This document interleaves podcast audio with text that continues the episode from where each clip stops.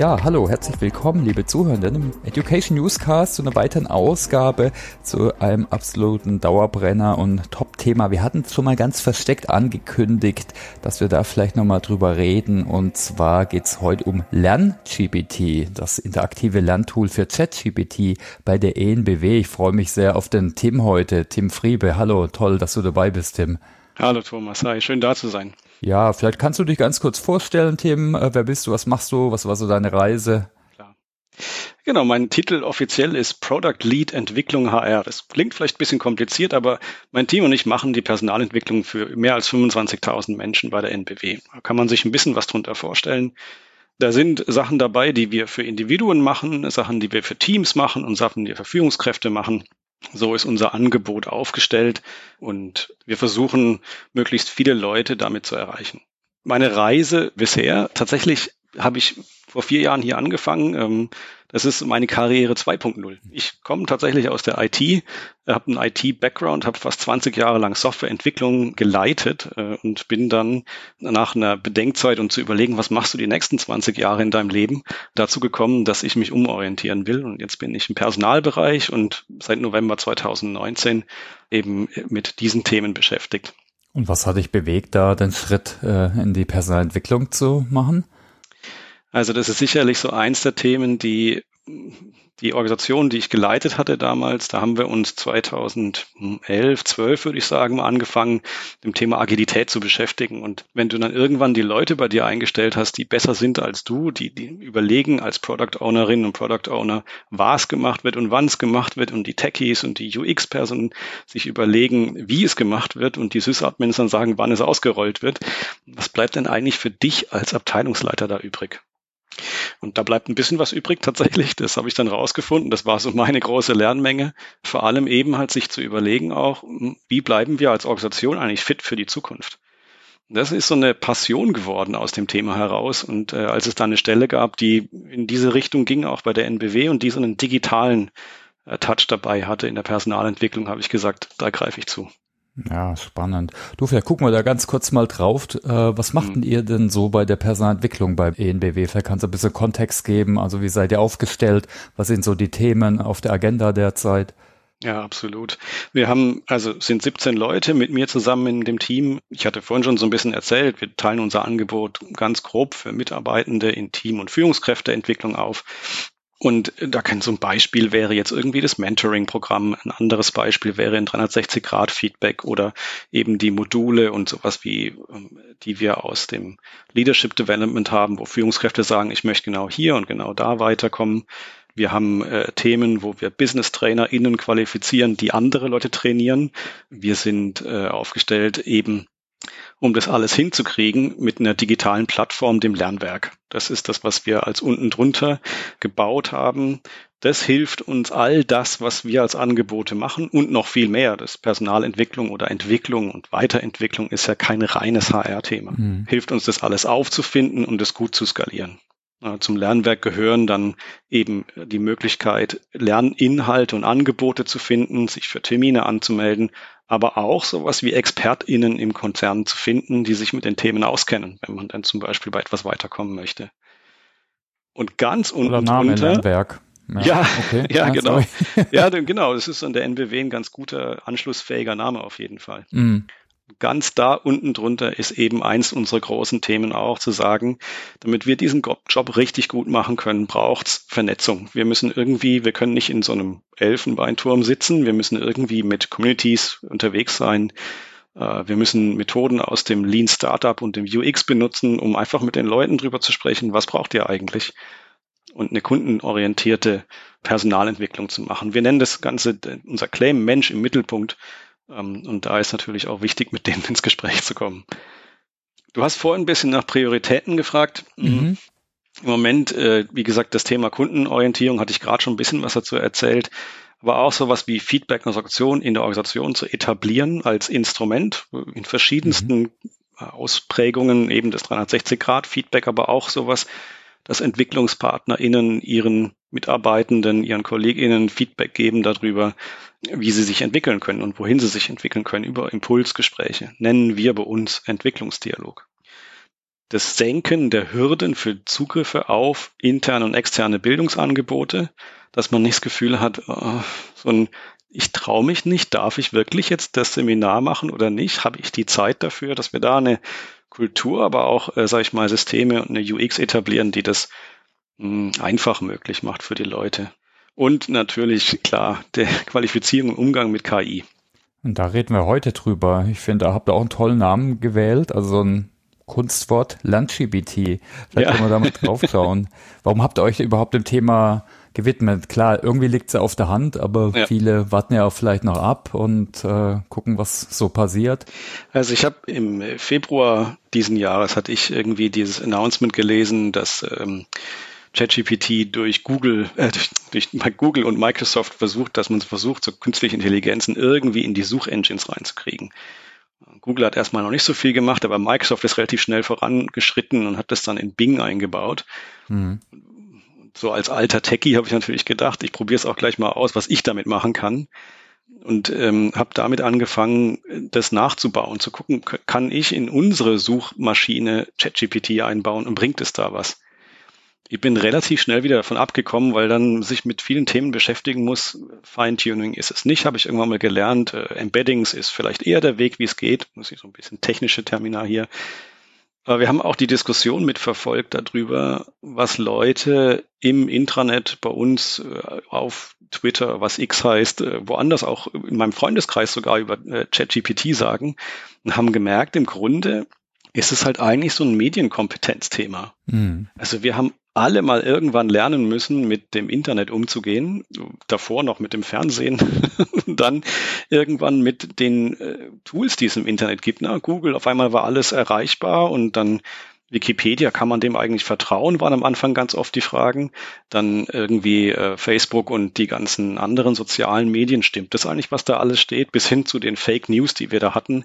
Irgendwie braucht es immer einen Umgang damit und die Menschen, wir alle müssen lernen, damit umzugehen. Dann haben wir gesagt, das ist eigentlich das, was wir machen sollten als Personalbereich, ist nicht dafür zu sorgen, dass wir das direkt in unsere Tools einbauen. Das natürlich irgendwann auch.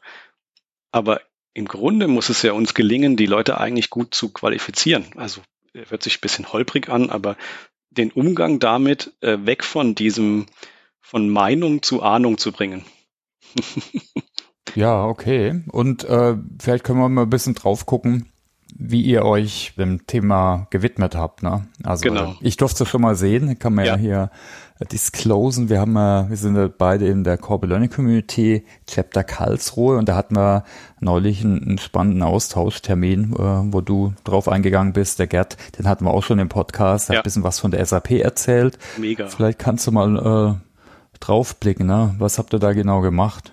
Genau, also als also diese Ziele, so wie, wie schaffen wir eigentlich einen guten Umgang mit, mit Medienkompetenz ähm, und haben uns so ein bisschen gesagt, na ja, wie haben wir alle denn so in den letzten Jahren besonders gut gelernt?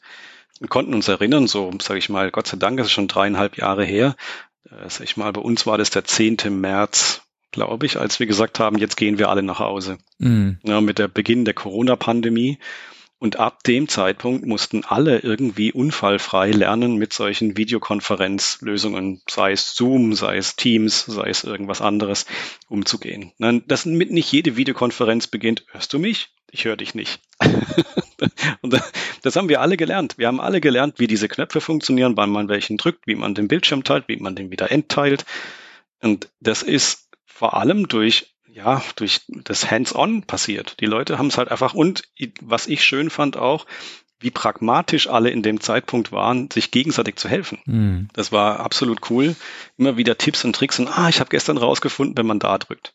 Und das wollten wir replizieren. Wir wollten so dieses Hands-on, dieses einfach pragmatisch ausprobieren und sich gegenseitig drüber austauschen. Gerade, jetzt ist natürlich Teams nicht so ein wahnsinnig neues Thema gewesen. Das gibt's ja auch schon eine Weile. Mhm. Aber gerade in dem Moment, der Moment of Need, sagt man häufig, gemeinsam rauszufinden, wie man das am besten benutzen kann. Deswegen haben wir uns dazu entschieden, mit LernGPT eine Umgebung zu bauen, die im Prinzip die OpenAI-Oberfläche von ChatGPT nachimplementiert. Also die funktioniert im Grunde genau gleich, mit ein bisschen was, was wir oben drauf geben. Also die OpenAI, die, die ChatGPT-Oberfläche, die ist ja relativ, sage ich mal, hm, nackt. Wenn man da hinkommt, mhm. da stehen, glaube ich, vier Beispiele und diese Eingabezeile. Und bei uns, wenn man in LernGPT reinkommt, erst der Unterschied ist, man loggt sich eben nicht mit der privaten Mailadresse ein, sondern direkt mit dem Mitarbeiter-Login ist man einfach drin. Das ist ein NBW-Logo obendrauf. Da gibt es auch diese Eingabezeile, aber dann ist eben eine Reihe von Trainings, interaktiven Trainings, Videos, die wir aufgezeichnet haben, Podcasts, die wir verlinken, Spickzettel, so wie baue ich coole Prompts, äh, also Eingaben für ChatGPT, damit das Ding die richtigen Sachen ausspuckt.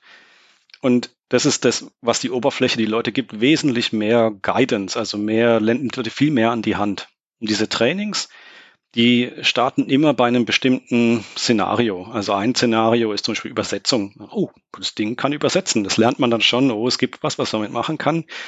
Und es führt einen dann so nach und nach durch den Dialog durch. Und da muss man die Prompts, also die Eingaben noch nicht selbst schreiben. Man klickt dann drauf, sieht aber, wie schon ChatGPT mit der bekannten, es tickt so langsam runter, äh, Mechanik auch seine Antwort gibt. Ich sage übrigens immer seine, weil es für mich ein Chatbot ist, aber ich könnte auch sagen sie, weil es dann eine künstliche Intelligenz wäre. Ich könnte auch sagen es, weil es Es macht am meisten Sinn fast, ne? das war ein kurzer Ausflug. Diese Trainings sind, 70, ja. 70 Prozent der, der Chatbots haben weibliche Namen. Ja, das Siri und Alexa, ja, genau. Diskussion. ja, genau. Also für mich ist ChatGPT eher, weil er der Chatbot ist. Ja. Aber ganz äh, zurück zum, zum Thema. Genau, die, diese Trainings, die dauern vielleicht zwei, drei Minuten. Da kann man schnell mal lernen, ah, wenn ich das mache, passiert das, wenn ich das mache, passiert das. Und dann kommt man, dann kann man zurückklicken und sagen, cool, jetzt habe ich selber Bock, irgendwas auszuprobieren. Und was passiert eigentlich, wenn ChatGPT äh, gefragt wird, nicht von Englisch nach Deutsch zu übersetzen, sondern von Englisch nach Schwäbisch? Geht das eigentlich auch? Und ja, äh, äh, Badisch, bitte, oder? Badisch ja. geht natürlich auch. ja. ja. Genau. Die zweite Funktion, die wir in, in LernGPT drin haben, nochmal vielleicht auf das Thema Medienkompetenz zurückzukommen, mhm. die ist verknüpft mit dem Lernwerk. Ähm, das heißt, wenn ich den Dialog öffne und mit LernGPT hin und her schreibe, antwortet mir erstmal grundsätzlich einfach ChatGPT, so wie es im Internet steht, genau das. Ich komme nachher noch ein bisschen auf die Technik zu sprechen, wie das gelöst ist, aber das weiß nichts Spezielles über die NBW, was nicht 2021 schon im Internet stand. Also das ist einfach das Modell, wie das auch im Consumer-Bereich nutzbar ist. Und zu jeder Antwort extrahieren wir aber dann Stichwörter, mit denen wir wiederum eine Expertinnensuche im Lernwerk machen. Also alle, die sich bei uns in dieser Lernplattform mit ähm, Skills, Fähigkeiten, ähm, Fertigkeiten, die sie mitbringen, hinterlegt haben, werden dann zu der Antwort im Kontext rechts daneben angezeigt. Was soll das bringen? Die Idee, und das hat man vielleicht auch schon gehört von ChatGPT, ist, er ist nicht so gut, wenn es um Genauigkeit geht. Mhm. Vielleicht hat man auch schon gehört, das Phänomen der halluzinierenden KI, indem er einfach, weil er hilfreich sein möchte, was er findet. Und um dann diese Antworten einzuschätzen, zeigen wir interne ExpertInnen dazu an, dass man das Gefühl hat, hm, ich weiß nicht so richtig, ob das stimmt oder vielleicht auch andersrum das sieht ganz gut aus, was da kommt, aber wer kann mir intern nochmal detaillierter weiterhelfen dazu, dann finde ich dazu auch AnsprechpartnerInnen bei uns bei der NBW. das sind diese zwei großen Features, die wir da eingebaut haben, um eben die Leute nicht ganz so allein zu lassen in der Nutzung. Also Use Cases ist so ein IT-Sprech, aber ein bisschen hast du es schon angesprochen, ne? Übersetzung, Brainstorming mhm. habe ich glaube auch gesehen. Ja. Also was ist so die, was sind so die Use Cases aus deiner Sicht? Also was vielleicht eure Idee war und wie es noch genutzt wird? Ja, also wir haben auch, äh, das Thema Übersetzung ist natürlich ein großes Thema. Mhm. Ehrlich gesagt, das ist äh, bei uns im H-Internationalbereich relevant, auch für den Handel bei der NBW, da ist viel in Englisch gehalten, während der Rest der Firma viel Deutsch spricht. Oder Badisch oder Schwäbisch. aber äh, auch andere Themen. Wir haben viel, wir sind, ist ein Energiewirtschaft, ist ein regulierter Markt, da gibt es viel mit Regularien, die sich auch immer wieder weiterentwickeln. Auch da kann man also zum Beispiel sich sagen, man lässt sich das zusammenfassen. Äh, was passiert da eigentlich gerade? Was hat sich gerade verändert zum alten Standard? Sowas. Arbeiten mit Texten im Allgemeinen ist natürlich was. Also existierende Texte nutzen und daraus, sag ich mal, die Essenz extrahieren, sie zusammenfassen, sie anders umzuschreiben. Wir wissen, dass es so genutzt wird, dass äh, im Recruiting zum Beispiel Stellenausschreibungen generiert werden teilweise. Vielleicht werden sie auch umformuliert von du nach sie oder bisschen formeller oder für LinkedIn. Also das ist für mich immer so das große Thema, dass man Texte nimmt und damit arbeitet, ohne dass man sich Texte erzeugen lässt und damit so ein bisschen dieses weiße Blatt Papier-Szenario beseitigt, ne? wo, man, wo man sagt, na, wo fange ich jetzt am besten an?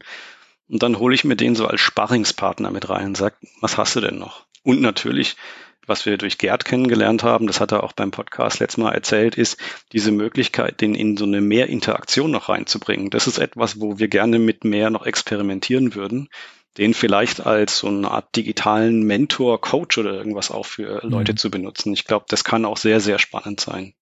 Hast du, schon, du hast sicher Rückmeldungen zu Zahlen. Kannst du da was teilen? Also wie viele Leute nutzen es denn bei euch? Genau, ich habe äh, vorhin mal nachgeschaut, da waren wir jetzt bei 2000 Leuten, bei denen sich das so mhm. seit dem offiziellen Announcement äh, Mitte Juli da reingefunden haben. Das ist jetzt in damals, also wir haben es in äh, Yammer oder heißt jetzt Viva Engage kommuniziert. Und die haben hm, fast 60.000 Nachrichten mit dem Ding hin und her geschrieben. Ja, das, das fand ich so ein bisschen beeindruckend. Äh, nicht nur die Anzahl Dialoge, sondern auch die Länge der Dialoge mal ein bisschen anzuschauen. Wir arbeiten gerade daran, dass wir, ähm, sag ich mal, begleitend zu dem Tool auch mit den Leuten ins Gespräch kommen über, was kann das eigentlich, was sind die Grundlagen, was kann es auch nicht, mhm. Äh, was sind so diese, das ist nämlich nicht wie Google, ne? das ist keine Recherchemaschine, das ist dann nicht so ein, kann es auch, aber das ist wie mit einem Hammer, mit dem man eine Schraube reindrehen will. Das geht, aber geht halt irgendwie. und da arbeiten wir gerade dran, dass wir unter in jedem dieser Trainings das auch noch ein bisschen bekannter machen dadurch. Mhm. Das ist ja gerade die Medienkompetenz, die du angesprochen hast. Ne? Das ist ein neues Tool, da ja, beherrscht das noch nicht jeder und entwickelt sich ja dauernd weiter.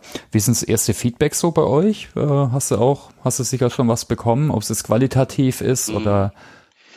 Also ich erinnere mich, wir haben das tatsächlich relativ, äh, also diese Experimente gehen zurück auf den Februar, März und das allererste mhm. Feedback, was ich bekommen habe, das war so so ein bisschen verhalten, weil ich glaube, die Leute es noch nicht so richtig einsortieren konnten. Aber sobald das dann klar wurde, in welche Richtung die Diskussion geht, war so, oh ja, sowas brauchen wir.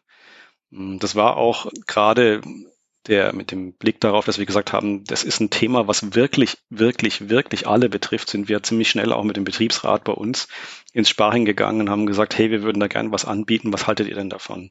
Auch da gab es sehr wohlwollendes Feedback und ach cool, das macht ihr für alle und ihr senkt die Hürden und der schafft Chancengleichheit. Das ist schön und äh, das ist aber halt auch wichtig. Ne? Das Schöne war, der Betriebsrat hatte auch schon angefangen mit ChatGPT zu experimentieren und war dann war dann froh drüber, dass es quasi auch auf unserer Seite so gesehen wird. Bei den Early Adoptern kam dann so bisschen dieses Virale auf, irgendwie, ah, da hatten wir ein paar Leute infiziert, die es dann so illegal in Anführungsstrichen weiter verbreitet haben. Ähm, weil wir gesagt haben, hey, ähm, macht noch keine große Kommunikation drumherum. Wir sind noch nicht durch den Softwarefreigabeprozess durch. Aber das hat sich natürlich vorher schon rumgesprochen gehabt und äh, hatten da richtig coole Feedbacks, bis hin dann, dass wir tatsächlich auch die Freigabe äh, intern geholt haben. Äh, und dann kann ich mich gut erinnern an erste Workshops, die wir gemacht haben.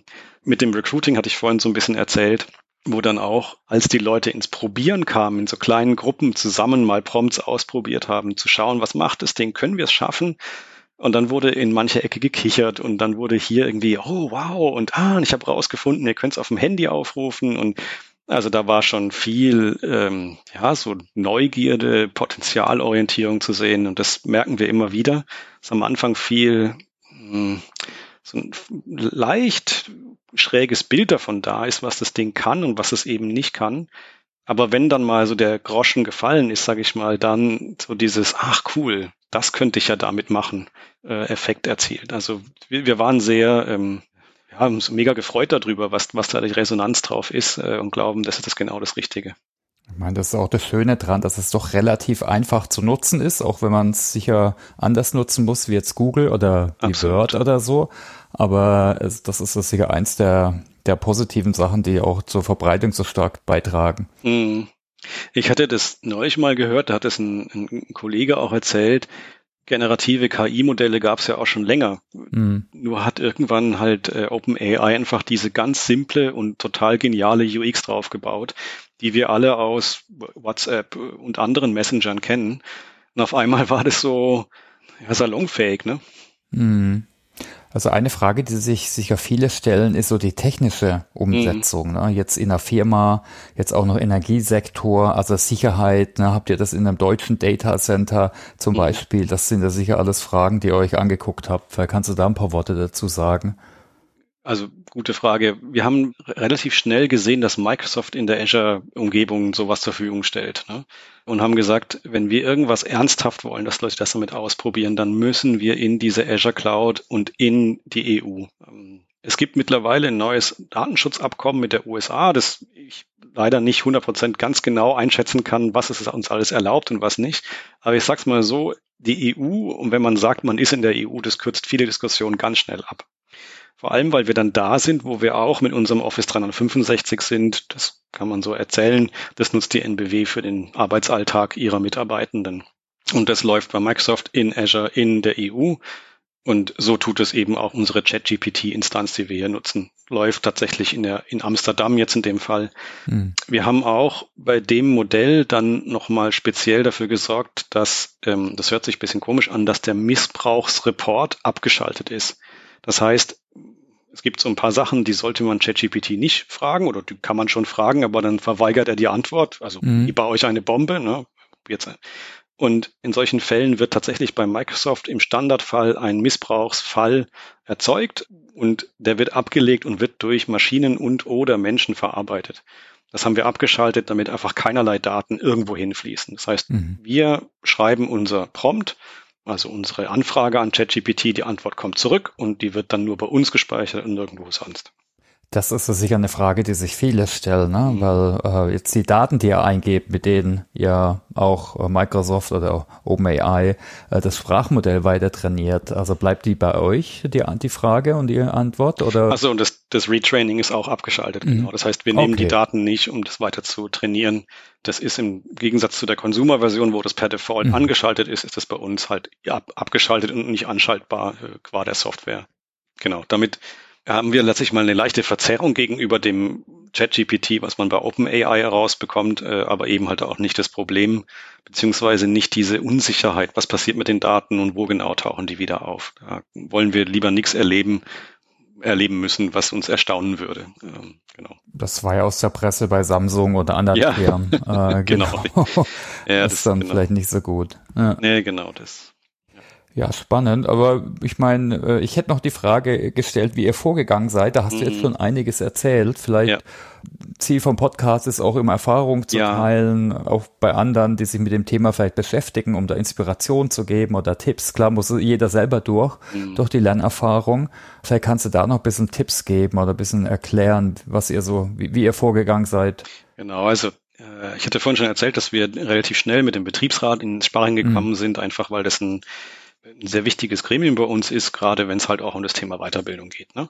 Wir sind aber natürlich halt auch gerade wegen den technischen Aspekten, die wir gerade angesprochen haben, da gibt es bei uns im Personalbereich ein Team, das nennt sich HR Grundsätze. Da ist alles drin mit Datenschutz und mit, also Mitarbeitenden Datenschutz. Ähm, da sind auch andere rechtliche Fragen geklärt und haben ein unglaubliches Netzwerk von Leuten aus dem Rechtsbereich, aus Security und überall vorgefunden aus der IT, die mit uns zusammen da irgendwie dieses Thema vorangetrieben haben. Das war gut, da gemeinsame Sache machen zu können. Und das hat dieses Thema wirklich nach vorne gebracht. Bei der NPW gibt es noch einen Bereich, der sich Digital Office nennt. Und auch da haben wir eine tolle Unterstützung gefunden in Form von Leuten, die dann, äh, dann auch Werbung dafür gemacht haben. Und so hatten wir als wir diesen offiziellen Genehmigungsprozess durchlaufen sind, das, wo, wo einfach nochmal die Beratung in allen Fragen geklärt wird, hinsichtlich nochmal Datenschutz, habt ihr an dies, habt ihr an jenes gedacht, haben wir dann quasi bis zu dem offiziellen Launch am 17.07., das hatte ich vorhin auch kurz erzählt, mal so ein bisschen viral dafür Marketing gemacht und geguckt, wo sich so ein bisschen verbreiten kann ob man das machen muss oder nicht. Bei uns hatte einfach dieser offizielle Launchtermin in Form von einer großen Veranstaltung, wo wir verschiedene Sachen vorgestellt haben, gut gepasst und davor haben wir einfach mal geschaut, was so passiert. Das hat manchmal auch einen schönen Effekt, wenn, wenn ein paar Leute, dann ist es ja für sie wertvoll, wenn sie eine Information haben, die andere noch nicht haben. Mhm. Ich bin ein Fan von viralem Marketing, ähm, genau. Aber natürlich jetzt nicht für immer und ewig, so unter der Hand, sondern sonst wirkt es irgendwann nicht mehr mit dieser Chancengleich äh, und der Gleichberechtigung. Daher war schon immer auch das Ziel, da relativ flott in die Kommunikation zu kommen. Mhm. Ja, also die relevanten Stakeholder mit ins Boot nehmen, ja. Allianzen bilden, Early Adopter einfach mit ansprechen, höre ich so raus. Und das war eine ganz tolle Zeit, weil, weil so viel mhm.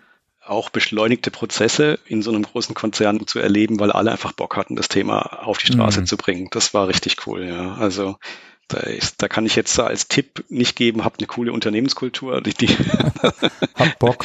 habt Bock. Das, äh, ja. Okay. Äh, hast du noch andere Tipps äh, ja, für hab, Firmen, die sich dem Thema widmen wollen? Also, was wir gemerkt haben, ist, und das ist auch keine, sag ich mal, äh, neue Erkenntnis, aber das Tool ist halt irgendwie 10, 15, 20 Prozent vielleicht in diesem Fall sogar der Gleichung und es gibt eben noch ganz viel mehr. Mhm. Wir haben jetzt angefangen mit etwas, was hier aus dem Digital Office der NBW initiiert wurde vor ein paar Jahren. Das nennt sich KI-MultiplikatorInnen. Das ist eine Community von Leuten, so 30, 40 Leute, quer durch den ganzen Konzern, die für ihre Bereiche jeweils so eine Rolle übernehmen, solches Wissen zu duplizieren, weiter zu verbreiten, aber auch wieder das Wissen oder die Anwendungsfälle und Fragen aus den Bereichen zurückzutragen und gemeinsam zu diskutieren. Und mit denen zusammen haben wir jetzt, sag ich mal, dafür gesorgt, dass wir in jedem Bereich so eine Art Grundlagenbefähigung hinbekommen. Das kann sein, indem die dann sagen, unser Bereich ist schon sehr fortschrittlich, es reicht irgendwie zwei, drei Folien per PowerPoint, das lesen sich Leute selbst durch, bis hin zu Präsenzveranstaltungen, die wir machen mit Workshops. Das ist ganz unterschiedlich, jedes Mal mit Lokalkolorit versehen. Manchmal sind wir von HR dabei, manchmal nicht. Und da bin ich gespannt. Da haben wir jetzt dann in zwei Wochen nochmal einen Wrap-up-Termin, wo dann alle Erfahrungen zusammengesammelt werden, wie es so ging. Das hat aber, glaube ich, auch wirklich gut gewirkt. Ne? Das nochmal, wie ich es vorhin auch sagte, da ist viel Halbwissen und dann manchmal vielleicht auch gefährliches Halbwissen über ChatGPT und diese ganze Generation von KI-Modellen, sei es auch mit Journey und was da alles, da wird viel, ist viel, wie ich es vorhin gesagt habe, viel Meinung und wenig Ahnung da. Ähm, reinprojiziert auch, ja, genau. Oder ja. Wünsche oder so. Und mhm. da einfach für Klarheit zu sorgen.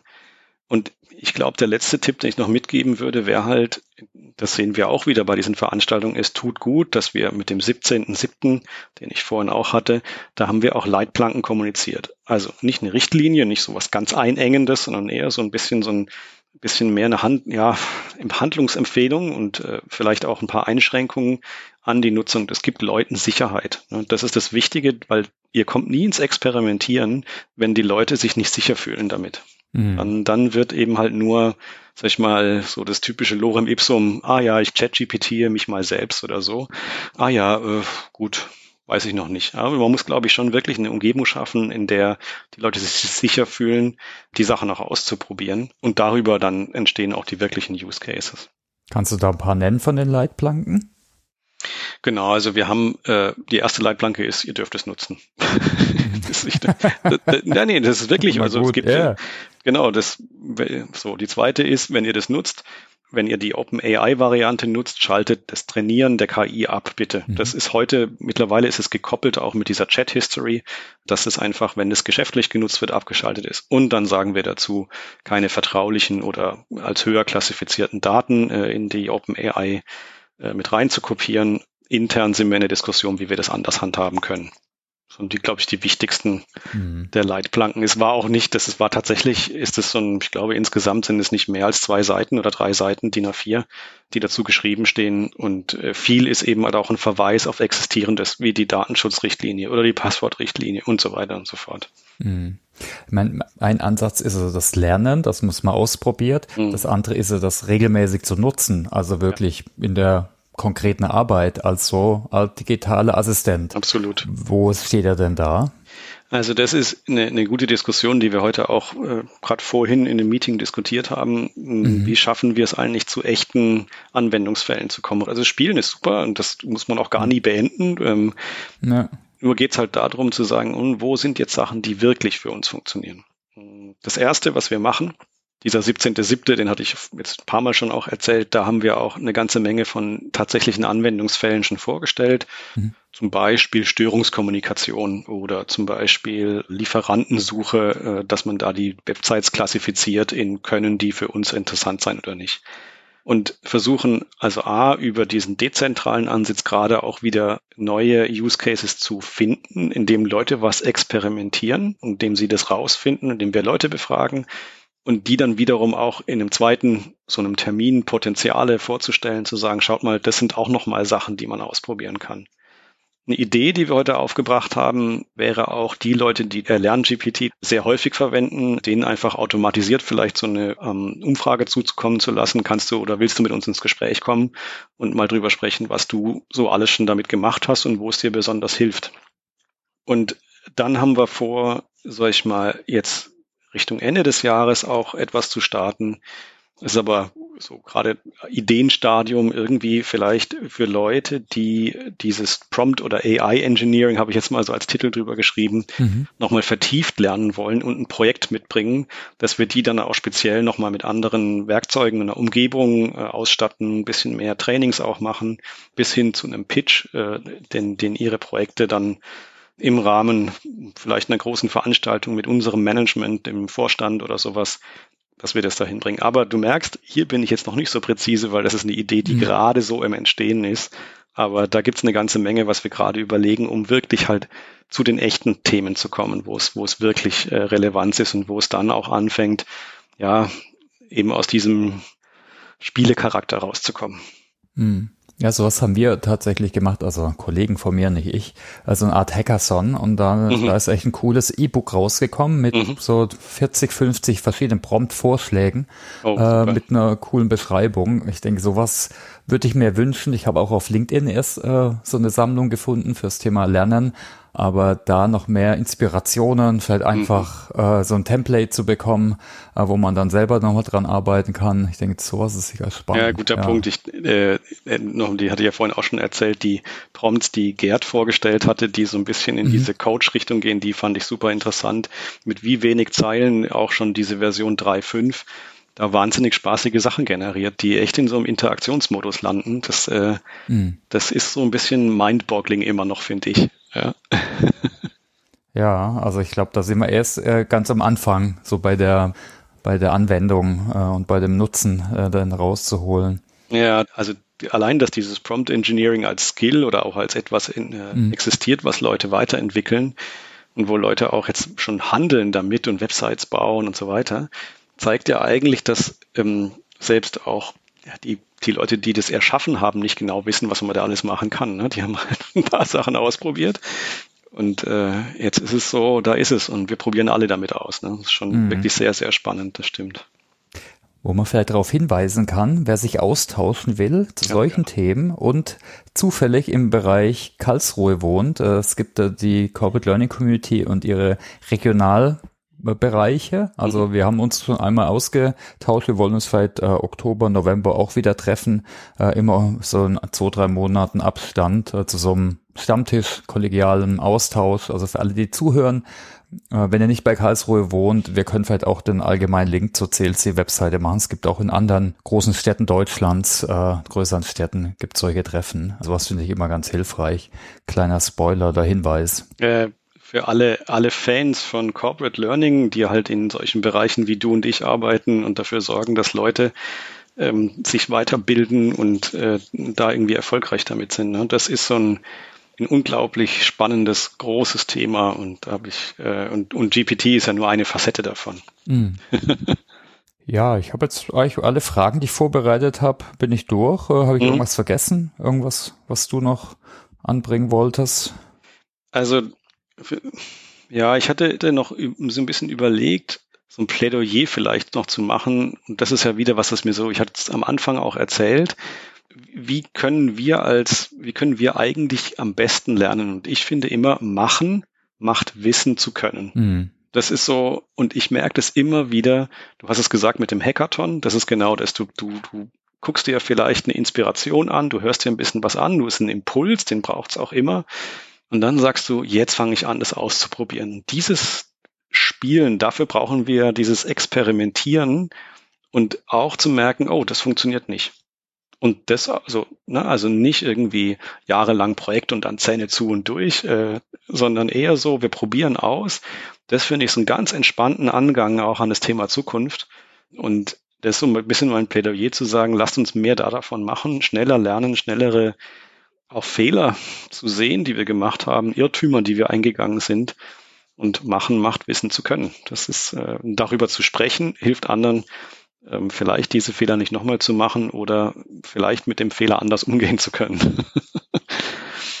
genau, ja. genau, dann gern teilen, wo auch immer, hier im Podcast auf LinkedIn oder in irgendwelchen Communities, dass andere da auch davon lernen. Absolut, ja. Ja, toll. Ja, vielen Dank nochmal fürs Plädoyer. Äh, absolut. Unterstütze ich natürlich 100 Prozent. Ja, du, dann würde ich vielleicht einfach nochmal ein paar eher privatere Fragen stellen. Okay, in der Home Story. Ja, na klar. Was ist denn dein Narrativ, Tim, für Lernen?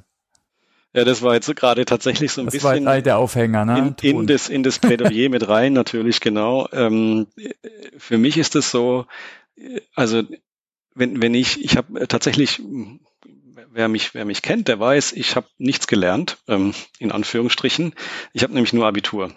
Und ich habe dann äh, im Jahr 2000 äh, habe ich angefangen als Softwareentwickler, mich fest anstellen lassen damals ähm, und habe ganz viel gelernt äh, dabei. Äh, unglaublich in so einem kleinen Umfeld, äh, wo, wo wir schnell viele Erfolge gefeiert haben und es gab irgendwie eine Person, die die gesamte Bestellwebseite programmiert hat da hat man unglaublich viel gelernt dabei, auch was man nicht macht und was man heute, mhm. wenn man sagen, wenn, jetzt, wenn man irgendwelche E-Tail-Prozesse sich anschaut, wenn man sagen, oh Gott, da wird den Leuten ein kalter, das kalt den Rücken runterlaufen, äh, wenn sie sowas hören, was wir damals gemacht haben. Aber das ist eine Lernerfahrung, die unglaublich stark gewirkt hat in mich hinein. Und natürlich, wenn man es jetzt anschaut, dann bin ich irgendwann Führungskraft geworden und dann haben wir irgendwann mit dieser agilen Transformation angefangen uns angeschaut, wie wollen wir uns eigentlich gut organisieren. Und einfach dieses, ah, ja, neugierig zu bleiben, zu gucken, was, was gibt's, wie kann man was anders machen, viele Perspektiven einzubeziehen in sein persönliches Lernen, aber auch organisationales Lernen.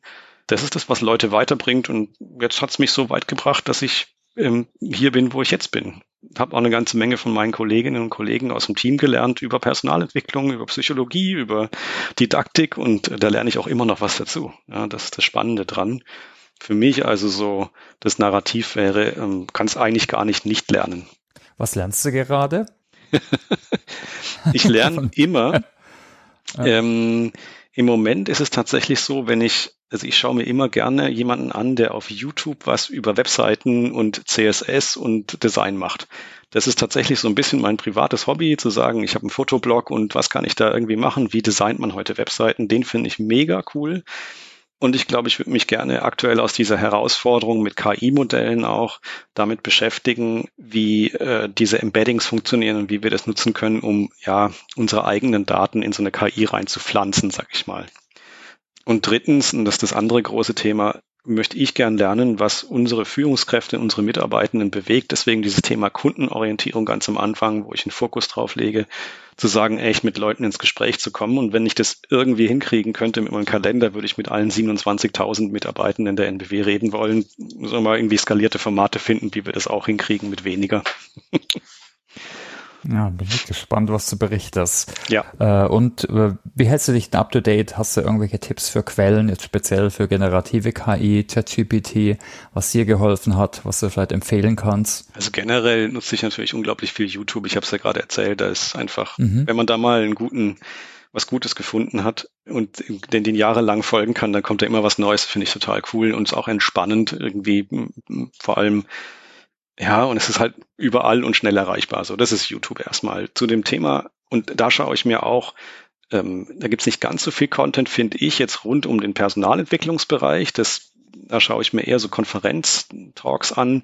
Ich gehe auch zu Konferenzen, so Meetups und sowas, da halte ich mich damit, sag ich mal, in der Diskussion darüber. Das ist ja viel menschliche Themen, nicht so Hard Facts wie vielleicht irgendwie in der Technologie. Und gerade zum Thema KI wie gesagt, bin ich wieder bei YouTube, ähm, wieder beim Ausprobieren, ganz viel selber machen über diese interne Community, von der ich vorhin berichtet hatte. Bücher zu KI habe ich tatsächlich auch eins gelesen. In dem Buch steht mhm. drin, wenn Sie dieses Buch in Ihren Händen halten, sind die Informationen bereits veraltet. Aber es war trotzdem cool. Äh, und YouTube kannst du ein, zwei äh, Channels empfehlen? Können wir auch nachreichen in die Show Notes. Können wir auch in die Show Notes mal nachreichen, genau. Mhm. genau. Okay, cool. Ja, ja gut. Äh, ich muss erst lachen. Äh, mich hat jemand darauf angesprochen, das ist der Deckel drauf Podcast. Äh, ja. Hier unser, unser Podcast soll man Deckel drauf machen, weil ich sage das immer am Ende. War mir gar nicht so bewusst, aber war auch ein gutes Feedback. Ich denke, wir haben eigentlich gut beleuchtet. Äh, 42 Minuten. Glaube ich auch. Ungefähr. Die magische Zahl haben wir ungefähr erreicht. Ja, sehr gut. Das Plädoyer von dir kann man einfach nur nochmal verstärken. Ne? Probiert's aus. Äh, Absolut. Ich denke, äh, Lernen durch Tun ist da am besten gerade bei dem Thema. Äh, die Lernerfahrung muss eh jeder selbst machen. Da braucht mm. er nicht auf viele Konferenzen gehen. Dann ganz herzlichen Dank fürs Teilen von deinen Erfahrungen. Sehr gerne. Bin schon gespannt auf eure weitere Lernreise und ganz herzlichen Dank für alle, die zugehört haben. Also ich fand es auf jeden Fall inspirierend. Danke. Ich bin gespannt, wie andere Firmen mit umgehen. Wir wissen, oh, im ja. Karlsruher Sprachraum gibt es auch noch weitere, wie zum Beispiel DDM, äh, die nutzen auch ChatGPT. Mm, ja. Da tauschen wir uns äh, sicher auch mal aus. Genau, wenn ihr Interesse habt äh, an der Corporate Community, meldet euch gerne. Wir packen die Gruppe auch in die Shownotes äh, und sonst freuen wir uns wie immer über Feedback oder Fragen. Ihr findet da auch noch mal ein bisschen Infos in den Shownotes dann. Alles klar, dann habt alle einen tollen weiteren Tag. Macht's gut. Ciao, ciao. Ciao, ciao Tim, nochmal. Vielen Dank. Ciao.